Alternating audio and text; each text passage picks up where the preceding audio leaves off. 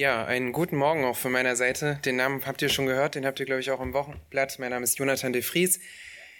Ich bin seit äh, März 2019, wohne ich mit meiner Familie hier in Berlin. Ähm, vielleicht habt ihr es gesehen, meine Frau ist dabei und uns, wir haben eine Tochter, die zweieinhalb Jahre alt ist. Ich komme, oder um genau zu sein, ich komme ursprünglich von der Nordseeküste aus Ostfriesland, habe aber die letzten Jahre meines Lebens in der Schweiz verbracht und daher sind wir auch aus der Schweiz hierher gezogen.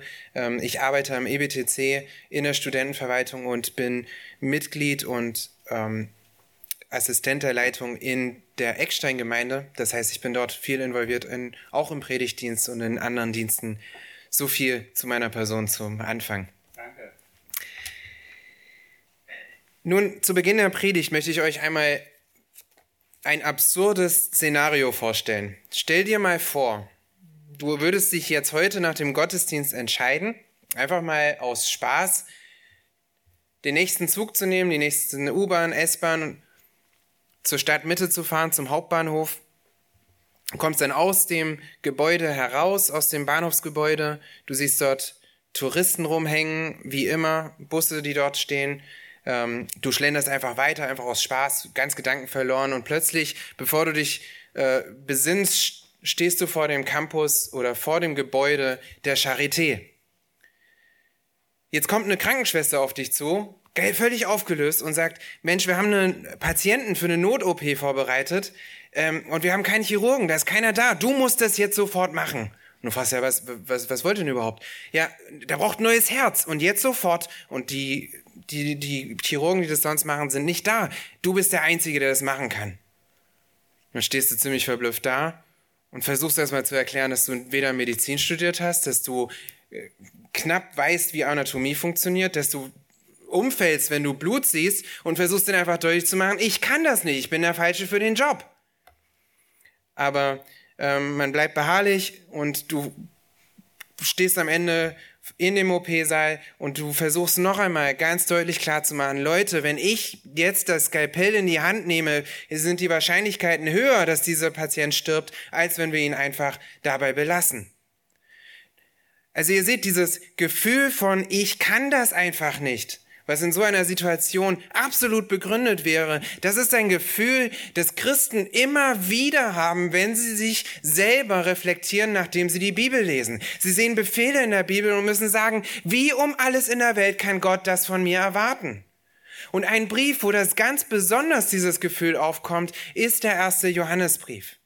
Im ersten Johannesbrief, wenn ihr das Buch mal mit mir aufschlagt, dort seht ihr schon ganz am Anfang des Briefes in Kapitel 1, Vers 5, Johannes, wie er quasi eine Bombe platzen lässt, das Fundament liegt und so eine fundamentale Aussage sagt, wo er sagt, dies ist die Botschaft, die wir von ihm gehört haben und euch verkündigen, dass Gott Licht ist und in ihm gar keine Finsternis ist. Also Johannes fängt schon an und macht deutlich, das, wovon ich hier rede, die Botschaft, die ich habe, ist die, dass Gott heilig ist. Und wenn er heilig ist, und das ist dann die Argumentation, die er weiter verfolgt, ist, wenn er heilig ist, kann er keine Gemeinschaft mit Sünde haben. Das heißt wiederum, du kannst keine Gemeinschaft mit ihm haben, wenn du nicht frei von Sünde bist.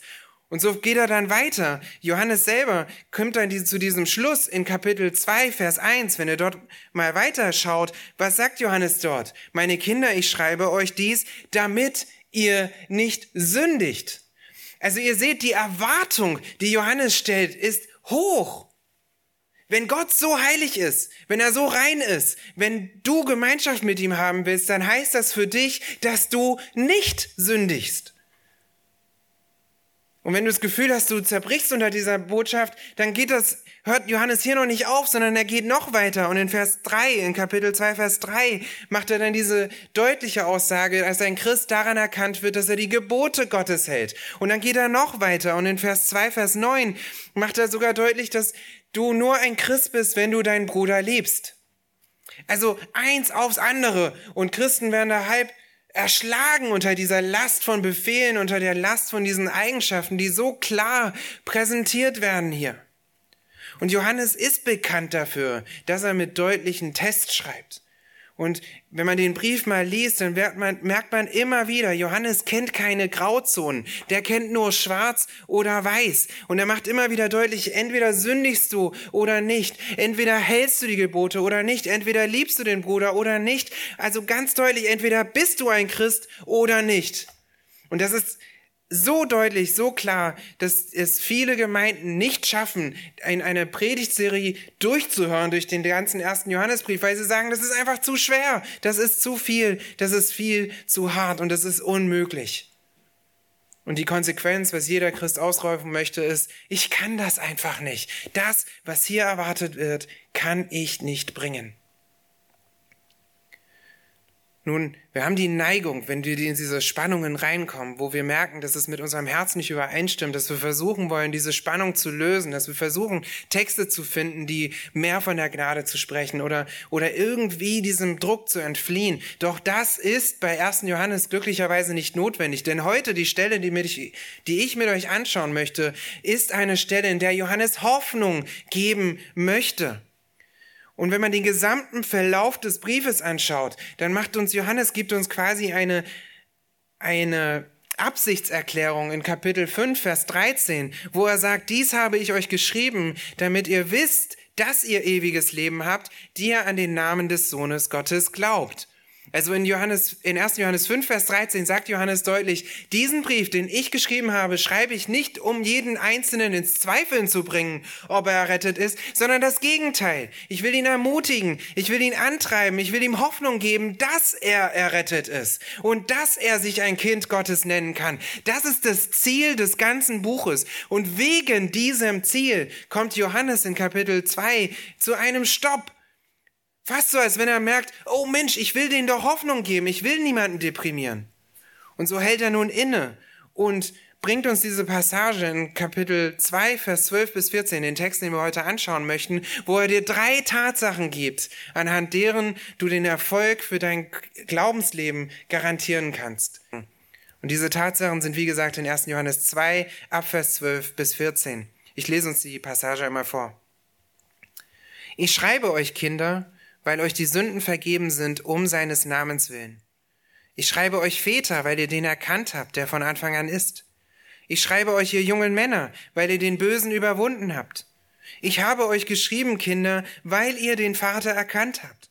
Ich habe euch Väter geschrieben, weil ihr den erkannt habt, der von Anfang an ist. Ich habe euch ihr jungen Männer geschrieben, weil ihr stark seid und das Wort Gottes in euch bleibt und ihr den Bösen überwunden habt. Das ist dieser Text, der so nach einem Stopp klingt in diesem rasanten Argumentationsverlauf, den Johannes bis hierhin gebracht hat. Und diese, dieser Text, den wir vor uns haben, das ist ein ungewöhnlicher Text. Das ist fast schon poetisch. Wir haben hier drei parallele Aussagen, die aber auch schon seit 2000 Jahren diskutiert werden, was sie denn nun wirklich bedeuten.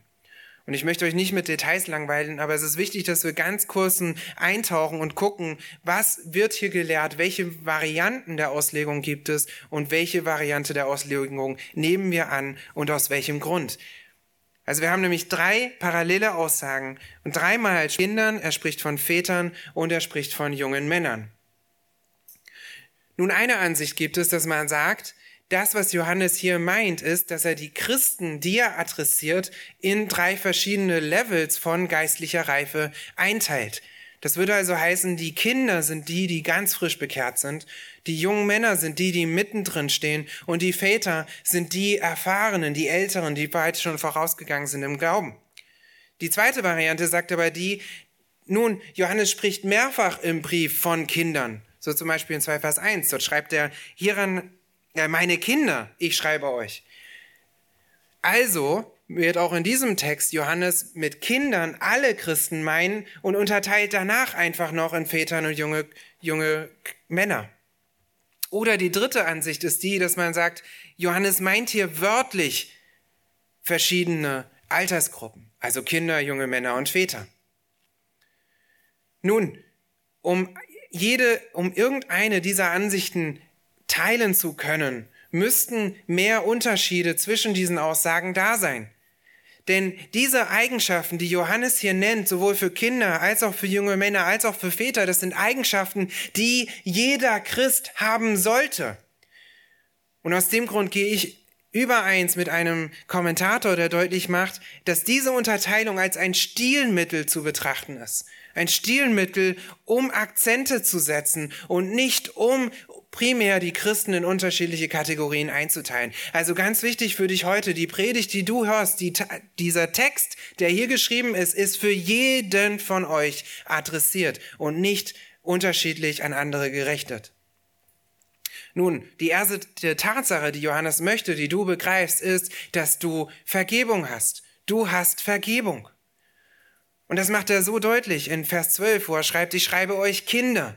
Und hier ist dieser Ton eines Vaters zu hören. Ein Mann, der lange gedient hat. Er, Johannes befindet sich hier am Ende seines Lebens schon, hat viele Gemeinden gesehen, die er aufgewachsen sind. Er hat viele Gemeinden unterrichtet. Er hat viele Menschen zum Glauben geführt. Und deshalb sagt er das auch mit diesem väterlichen Ton, ich schreibe euch, ihr Kinder, ich habe euch lieb, ich bin um euch besorgt, ich kümmere mich um euch. Und er schreibt ihnen nun, weil euch die Sünden vergeben sind. Und das ist so ein Trost im, wenn man das in dem Rückblick zu dem sieht, im Gegensatz zu dem sieht, was er vorher alles gesagt hat. Wenn er heilig und Sünde trennt, macht er jetzt deutlich, diese Sünde ist vergeben. Das heißt, das, was dich von Gott getrennt hat, das, was Gott hasst, das, was die Gemeinschaft zwischen dir und den Gläubigen und Gott trennt, ist weg. Es ist vergeben. Es ist bezahlt. Und das ist eine Wahrheit, die wir im Neuen Testament immer und immer in Christus die Erlösung, die Vergebung haben. Kolosser 1, Vers 14, in ihm haben wir die Erlösung. Epheser 1, Vers 7, in ihm haben wir die Erlösung durch sein Blut. Das heißt, sein Sühnopfer von Christus wurde gebracht, das Lösegeld ist bezahlt und das ein für alle Mal. Und das ist die Stellung, in der du dich heute befindest, wenn du ein Christ bist. Du bist gereinigt. Du hast Gemeinschaft mit Gott. Du bist frei von Sünde und du bist ultimativ sein eigenes Kind. Und jetzt sagst du vielleicht, ja, Moment mal, wie kann denn das sein? Stellen wie zum Beispiel 1. Johannes 1, Vers 9. Dort schreibt Johannes doch, sogar im gleichen Buch, meine Kinder, nee, wenn wir unsere Sünden bekennen, so ist er treu und gerecht, dass er uns die Sünden vergibt. Wie kann ich jetzt sagen, dass deine Sünden vergeben sind. Und es ist richtig, dass auch Christen Sünden bekennen müssen. Das ist richtig. Doch einen Unterschied müssen wir sehen. Ein Christ hat ein neues Herz, ein reines Herz von Gott bekommen. Nun, dieses neue, reine Herz mag mit der Zeit und es wird mit Sünde befleckt, die du immer wieder in deinem Leben ablegen musst, die du bekennen musst und für die du Buße tust und wo Veränderung stattfindet. Doch was am Kern ist, ist ein neues Herz, ein reines Herz. Und wenn Gott dich ansieht, dann sieht er dieses reine Herz und er kann sagen, deine Sünden sind dir vergeben. Du bist ein Kind Gottes. Nun, um es mit einem Beispiel zu verdeutlichen, wenn du mal ein Glas fallen lässt und dann kommt jemand zu dir in deinem Haushalt und sagt dir, immer Mensch, machst du die Gläser kaputt. Dann wird deine Antwort sein, Moment mal, das war ein Glas. Das passiert mir aber nicht immer. Ich bin kein professioneller Glaszerbrecher. Das war ein, versteh doch, dass das eine Ausnahme ist. Und so musst du dein Verhältnis zur Sünde sehen. Du bist nicht mehr unter dem Zwang, ständig Sünde zu vollbringen. Du bist nicht mehr in diesem Herrschaftsbereich von Satan, wo du nicht anders kannst, als ständig zu sündigen, sondern du hast ein neues Herz. Du hast ein Herz, dem die Sünden vergeben sind. Du hast ein Herz, das Christus kennt, weil er sagt, das ist meins, das ist mein Kind. Nun, das ist der Zuspruch, den du brauchst, um Erfolg im Glaubensleben zu haben dass das Kreuz Christi für deine Sünde bezahlt hat, sowohl für die vergangenen, für die gegenwärtigen als auch für die zukünftigen Sünden. Alles ist bezahlt. Und wenn du Christ bist, dann musst du nichts mehr bezahlen. Du musst dich nicht strafen, indem du traurig umherläufst. Und du musst dich auch nicht strafen, indem du denkst, du musst dich gewisser Dinge nur, um dir möglichst das Gefühl zu geben, du hättest für die Sünde bezahlt. Du brauchst nichts mehr tun. Die Sünde ist bezahlt. Und Johannes schiebt dann nach, warum die Sünde bezahlt ist. In Vers 12, in Kapitel 2, Vers 12 schreibt er, die Sünden sind euch vergeben um seines Namens willen. Christus hat die Sünde vergeben, einzig und allein um seines Namens willen. Nicht, weil du so toll warst, nicht, weil du irgendwas Wunderbares vollbracht hast oder aus irgendeiner Art und Weise so liebenswürdig ist, sondern sein Name allein verdient hier in diesem Zusammenhang die Ehre. Er hat die Sünden vergeben, einzig und allein aus seiner Motivation heraus. Das heißt, Christus selber, sein Name ist sowohl der Grund als auch das Ziel der Vergebung. Sein Name soll verherrlicht werden durch ihn. Es geht um ihn und du bist dadurch umsonst gerechtfertigt. Umsonst. Und darüber darfst du dich freuen und dafür darfst du Gott danken und darin darfst du vorwärts gehen und mit dieser Gewissheit wissen, dass Gott deinen Erfolg im Glaubensleben garantiert. Nun, Johannes hat den Kindern aber noch etwas weiteres zu sagen. Wir lesen davon in Vers 14, wo Johannes schreibt, ich habe euch geschrieben, Kinder, weil ihr den Vater erkannt habt. Nun, wenn dir die Sünden vergeben sind, dann bringt das etwas mit sich, nämlich, dass du den Vater kennst. Und diesen Vater, den nennt selbst Jesus nennt ihn Vater. Und Jesus bringt seinen Jüngern bei, im Vater unser, in dem bekannten Gebet, diesen Jesus, diesen Gott mit Vater anzusprechen. Und diesen Vater, damit meinen wir den Vater, der versorgt, den Vater, der erhält, den Vater, der erschafft und auch den Vater, der sich erbarmt, wie wir es aus Psalm 103, Vers 13 kennen. Wer sich ein Vater über Kinder erbarmt, so erbarmt sich der Herr über die, die ihn fürchten. Das ist der Vater, von dem Johannes hier spricht, und das ist der Vater, den du kennst, wenn du ein Christ bist.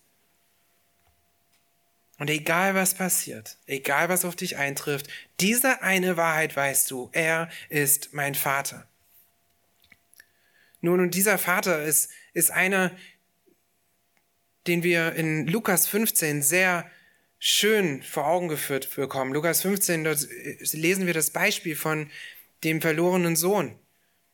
Und der Sohn wird verlässt seinen Vater, er geht hinaus in die Welt, er verprasst das Geld seines Vaters, er feiert und tut, was er will, bis er am Ende bei den Säulen landet und, zum, und zu Sinnen kommt.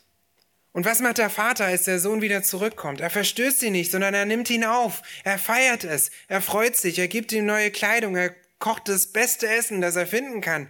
Und freut sich darüber, dass sein verlorener Sohn zurückgekommen ist. Das ist der Vater, den du hast. Und jetzt führ dir das mal selber vor Augen.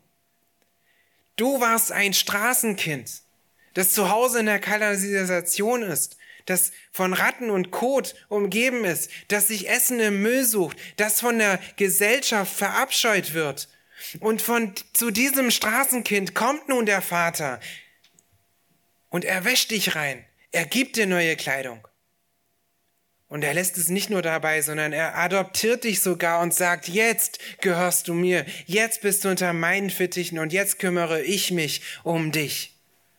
Das ist der Vater, den du kennst. Es ist derjenige, der dich errettet hat, der dich aus dem Sumpf gezogen hat. Und er ist nun dein Papa, der immer an deiner Seite ist. Unsere Tochter redet noch nicht viel anfing zu reden und anfing, die ersten paar Dinge zu begreifen, war eins für uns ganz, ganz besonders, was wir bemerkt haben bei ihr. Sie saß immer wieder da, vor uns beiden, zeigte mit dem Finger auf Mama und sagte Mama. Dann zeigte sie mit dem Finger auf mich und sagte Daddy. Dann zeigte sie mit dem Finger auf sich und sagte ihren Namen. Und das war wie so ein Mantra, das sie immer wieder machen musste. Das ist Mama, das ist Daddy und ich gehöre dazu. Und so ist ein Kind Gottes. Du magst in deinem Glaubensleben noch nicht viel verstehen. Du hast vielleicht noch viel zu begreifen, aber du weißt eines. Das hier ist mein Vater und ich gehöre dazu, egal was kommt. Das ist diese Gewissheit, von der Johannes hier spricht. Und das ist die Gewissheit, die er möchte, dass du die mitnimmst und dass du dir die vor Augen hältst. Und jetzt bist du nicht nur einfach irgendein Kind, sondern du bist ein stolzes, verwöhntes, adoptiertes Kind, das sagen kann, das ist mein Vater, der ist viel besser als deiner, der ist reicher als jeder andere, der bezahlt mir sogar noch alles und Und ich, ich bin sein Kind. Du bist dieses Kind Gottes, egal was kommt. Und das ist ein Erfolgsgarant für dein Glaubensleben. Und wenn du ihn kennst, dann kennst du ihn. Und das ist Basis für den Antrieb, das ist Motivation und das ist eine Hoffnung, die du hast. Und dabei lässt Johannes es aber nicht bestehen, sondern er geht jetzt noch weiter und erklärt die zweite Tatsache, die den Erfolgsgarant für dein Glaubensleben ausmacht. Und diese Tatsache ist, du hast Erkenntnis. Wir lesen in Vers 13, wo Johannes schreibt, ich schreibe euch Väter, weil ihr den erkannt habt, der von Anfang an ist.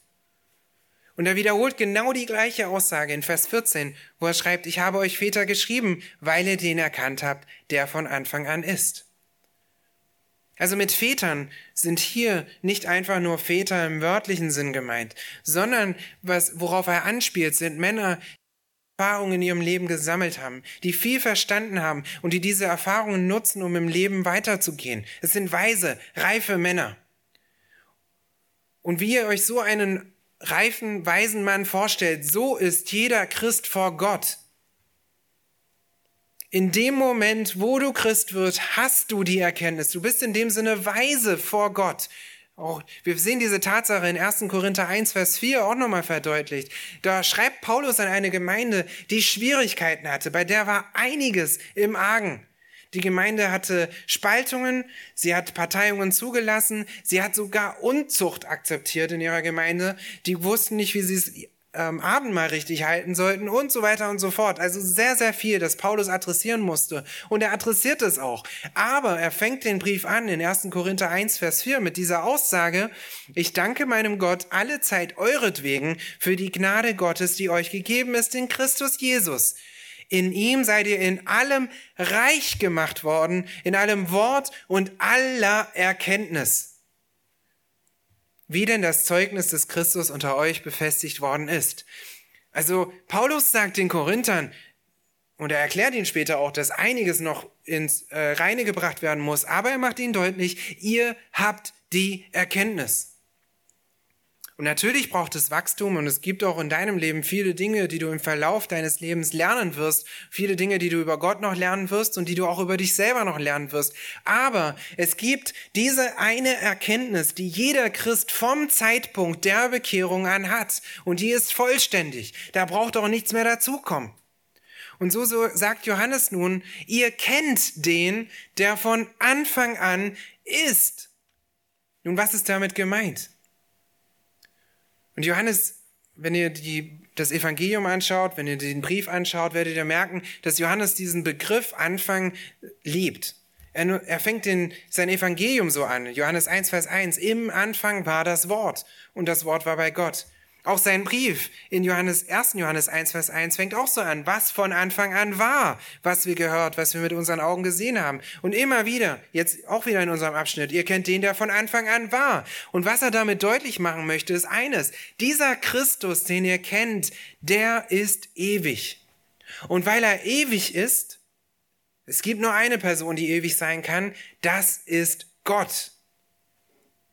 Ganz entscheidend zu, im Gegensatz zu neuen Lehren und zu neuen Meinungen. Und für ihn ist diese Erinnerung so wichtig zu machen, dass ihr den kennt, der von Anfang an ist und damit Christus kennt. Also jemanden Christus kennt, der schon war, als ihr noch nicht existierte, der schon da war, als Gott die Welt erschuf, der schon da war, als Gott seinen Plan anfing und der sogar derjenige ist, durch den Gott selbst seinen Plan verwirklichte und ultimativ die Errettung wirkte.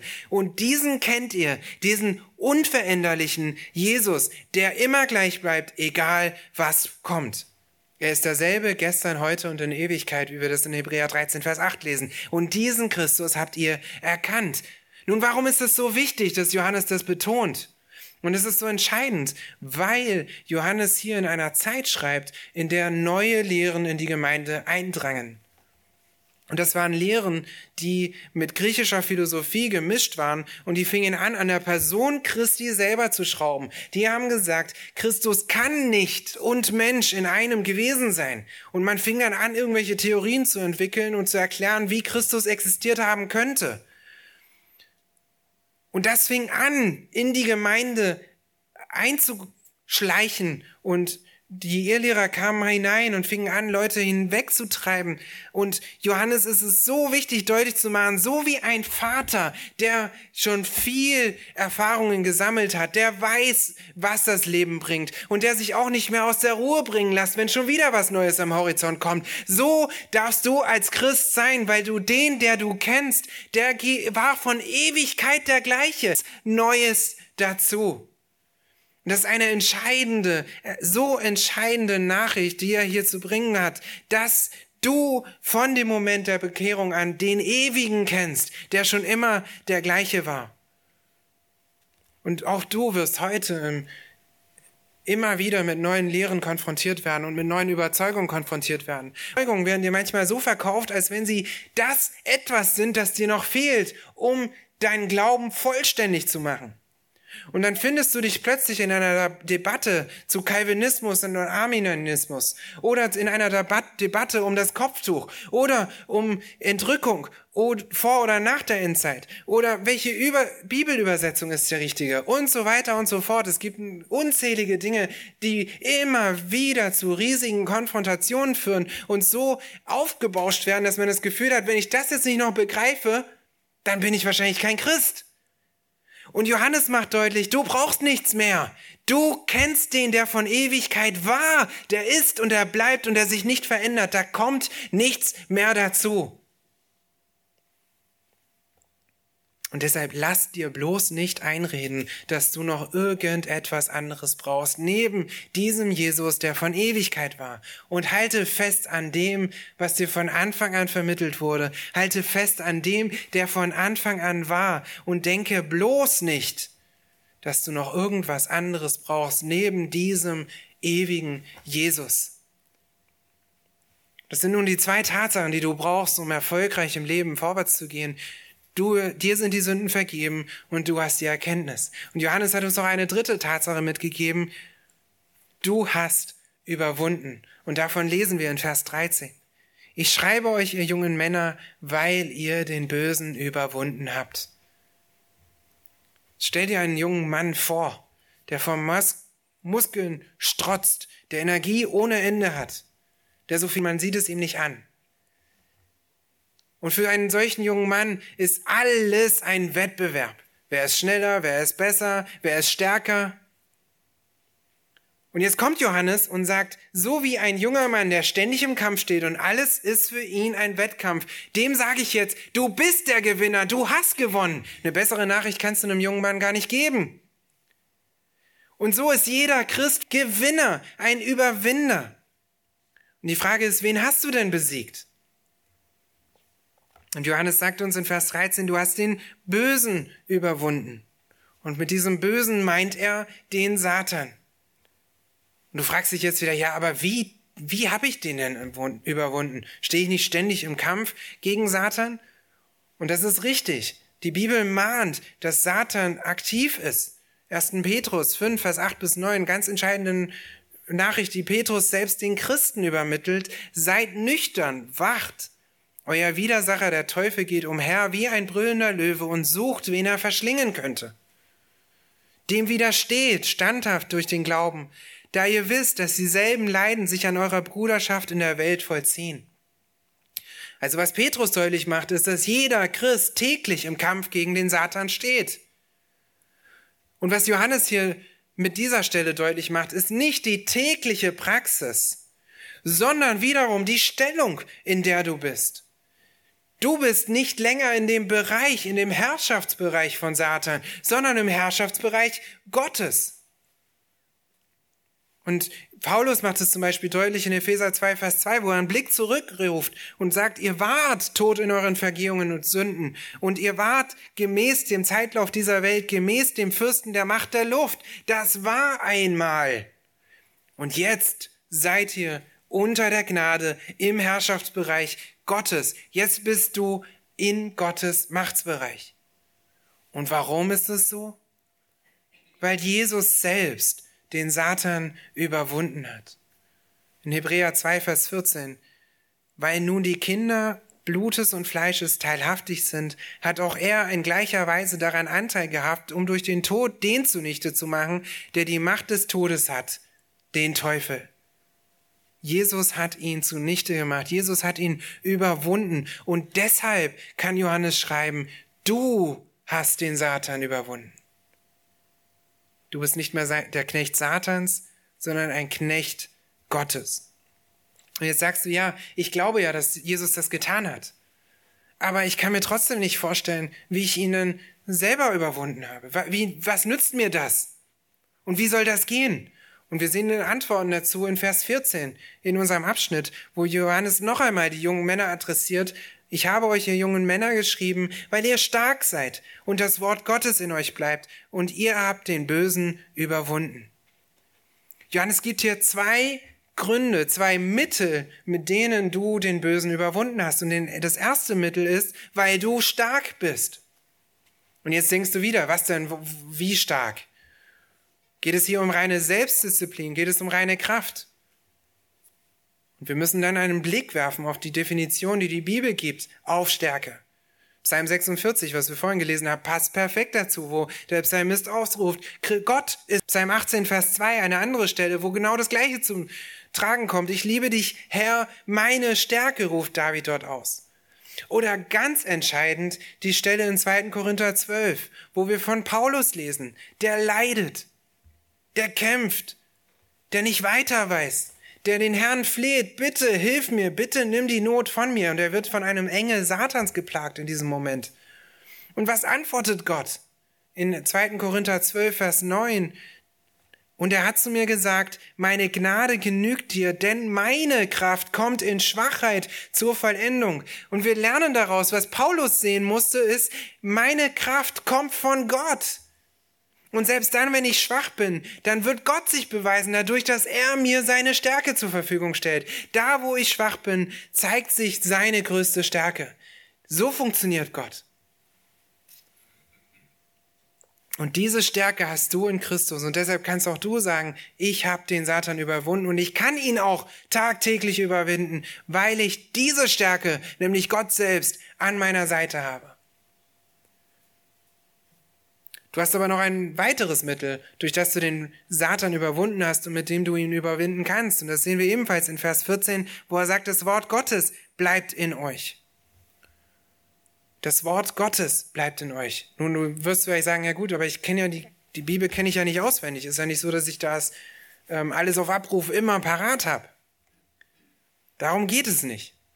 Sondern die Frage, die wir anstellen müssen, ist, was hat dich zum Glauben geführt? Und was dich ultimativ zum Glauben geführt hat, war das Wort Gottes. 1. Petrus 1.23, ihr seid wiedergeboren nicht aus unvergänglichem Samen, sondern aus unvergänglichem durch das lebendige und bleibende Wort Gottes. Das Wort Gottes selbst war das Instrument, das Gott genutzt hat, um dich zu erretten. Es ist der Startpunkt deines Glaubenslebens und es versorgt dich bis heute in deinem Glaubensleben. Und dieses Wort ist es, das wahr ist, das mächtig ist, das für dich unterscheidet zwischen richtig und falsch. Und das Wort ist es ultimativ, das dich zur Wiedergeburt geführt hat. Nun, Satan geht umher mit List um Lügen. Und er wird dich angreifen. Und er tut das gerne dann, wenn du ohnehin schon an einem Punkt zweifelst. Und nun liest du deine Bibel und Satan redet dir ein, ähnlich wie er das bei Eva getan hat. Sollte Gott wirklich gesagt haben? Ist das wirklich wahr, so wie es in der Bibel steht? Oder du kämpfst mit Zweifeln an der Existenz Gottes und dann greift Satan genau dort an, ob er wirklich existiert, ob er wirklich da ist. Oder du kämpfst mit Zweifeln an der Güte Gottes. Und Satan nutzt auch wieder die Gelegenheit. Und ist Gott wirklich so gut, wie die Bibel ihn beschreibt? Ständig wirst du dich in diesem Kampf befinden, solange du auf dieser Welt bist. Und die Gefahr lassen, sich gehen zu lassen, verzwe zu verzweifeln daran. Und deshalb ist die Erinnerung von Johannes so wichtig. Du hast den Satan überwunden. Und jetzt denkst du, du bist schwach, dann erinnere dich, Christus ist deine Stärke. Du denkst, du hast keine Mittel, dann erinnere dich, du hast das Wort Gottes an deiner Seite, das dich zur Wiedergeburt geführt hat das dich errettet hat. Und dieses Wort Gottes hat Jesus selbst benutzt, um den Satan in die Flucht zu schlagen. Und ihr müsst verstehen, was Satan heute noch macht, ist ein Zwergenaufstand. Er kann nicht mehr viel vermitteln. Wenn du sein Kind bist, hast du Satan überwunden. Und das ist Erfolgsgarant, das ist Hoffnung, das ist Motivation für dein Glaubensleben. Und damit kannst du vorwärts gehen. Nun, ich habe euch am Anfang eine völlig absurde Geschichte erzählt, die höchstwahrscheinlich niemandem von uns jemals passieren wird. Jetzt drehen wir das aber mal ein bisschen um und wir sagen, du bist ein Chirurg und du hast schon x Transplantationen durchgeführt. Und du bist auf Abruf bereit, du wirst angerufen, du stehst am OP-Tisch, hast das Skalpell in der Hand und rufst dann aus, ich kann das nicht. Stell dir das mal vor. Dann hoffe ich schwer, dass mindestens eine Person in dem OP-Saal dich mal richtig zu die Leviten liest und dir sagt, was, was los ist. Oder stell dir einen Fußballer vor, der topfit ist. Die Bedingungen stimmen, der Rasen ist schön, das Wetter ist schön, die Fans feiern wie verrückt. Und du stehst da und sagst, ich kann das nicht. Leute, so ist ein Christ, der sich entschuldigt und der sagt, ich kann das nicht. Was Johannes hier deutlich machen möchte, ist, du hast alles was du brauchst, um im Leben vorwärts zu gehen und um den Willen Gottes zu verwirklichen. Und wenn du sagst, ich bin noch nicht so weit, oder du sagst, die Umstände sind schuld, oder du sagst, ich, ich bin halt einfach so, ich kann nicht anders, dann lässt du, dann bist du ungehorsam dem Wort Gottes. Und du lässt dich gehen. Und du tust nicht, was die Bibel dir sagt. Wenn du dich zurückziehst, weil du denkst, du brauchst Zeit für dich alleine, aber nicht begreifst, dass die Bibel Gemeinschaft fordert und du bist nicht bereit, deine Verantwortung in der Familie und in der Gemeinde wahrzunehmen. Oder du schummelst bei einem Test, weil du denkst, die Lehrperson ist einfach blöd. Oder du bist nörgelig, jammerst die ganze Zeit und entschuldigst das wegen irgendwelcher Umstände oder wegen deiner schlechten Laune, die nun mal so ist. Oder du bist zornig und gibst anderen Personen ständig die Schuld oder zu vergeben und lässt es einfach auf dich sitzen. Du verplemperst deine Zeit und denkst, du hast das Recht dazu. Du reagierst ungehalten. Wenn, man, wenn sich jemand dir in den Weg stellt und du begehst Sünden in der Hoffnung, dass Gott dir gnädig sein wird. Wenn das so ist, dann ist die Frage, was fällt dir eigentlich ein? Mit einer solchen Haltung lästerst du den Gott, der dich errettet hat. Und Errettung ist Totenauferstehung. Das ist etwas zum Leben zu erwecken, was nicht da war. Und wenn Gott das kann, dann kann er dich auch bis in Ewigkeit zu einem Ziel führen, das ihn verherrlicht. Da hast du keine Entschuldigung. Und wenn du sagst, es geht nicht, dann sagst du, Jesus, ja, der hat mal was gemacht, aber jetzt ist er ganz klein, jetzt hat er keine Kraft mehr. Das sagst du damit aus. Als Christ hast du keine Entschuldigung. Dir ist alles vergeben. Du kennst Gott, du kennst den Vater und du hast vor allen Dingen auch den Satan überwunden. Du hast den Sieg in deiner Hand und du trägst ihn bis in Ewigkeit. Und das ist die Hoffnung, die Johannes hier seinen Lesern gibt, nachdem er viel schwere Nachrichten gegeben hat. Und das ist die Hoffnung, mit der du in deinem Glaubensleben vorangehen kannst und vorangehen sollst. Mit dem Wissen, ich habe alles, was ich brauche, um den Willen meines Gottes zu verführen. Und dann kannst, musst du nicht mehr ausrufen, ich kann das nicht, sondern du sagst dann in seinem Namen und dank dem, was er mir gegeben hat, kann ich es so wahr mir Gott helfe und gehst im Vertrauen zu Gott voran. Nimm das als Hoffnung an, nimm das als Motivation an und hüte dich davor, irgendwelche billige Entschuldigungen vorzuschieben, sondern strebe danach in der Hoffnung, er wird's vollbringen mit dem, was er mir gegeben hat. Lass mich beten.